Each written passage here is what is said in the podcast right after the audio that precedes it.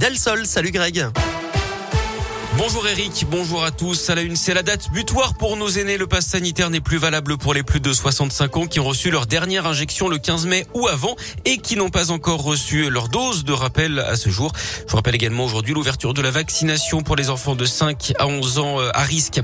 Concernant la grève des agents périscolaires, les perturbations s'annoncent assez limitées aujourd'hui pour le deuxième et dernier jour du mouvement.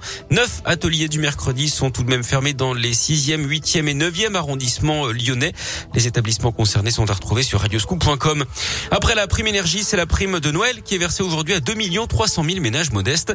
Ce qui touche les minima sociaux, son montant n'a pas changé entre 150 euros pour une personne seule et 274 euros pour un couple avec un enfant. Une adolescente de 17 ans disparue dans le Rhône est retrouvée dans la Loire. Elle était partie de Chazet-Azergues le 20 novembre dernier. Un appel à témoins avait été lancé par les gendarmes cinq jours plus tard après avoir été alertée par ses parents qui habitent à Chauffaille en Saône-et-Loire.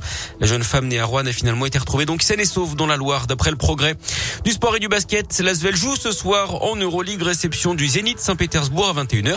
Et puis en foot, l'OM fait appel des sanctions de la Ligue après l'arrêt du match au Lyon-Marseille fin novembre à Dessine. L'OL s'est vu retirer un point tandis que le match doit être rejoué à huis clos. Visiblement pas suffisant pour les dirigeants marseillais qui réclament donc une sanction plus sévère. Et puis la météo, il y aura de la brume ce matin dans l'agglo lyonnais. Soyez prudents sur les routes. Il fera 0 à 2 degrés.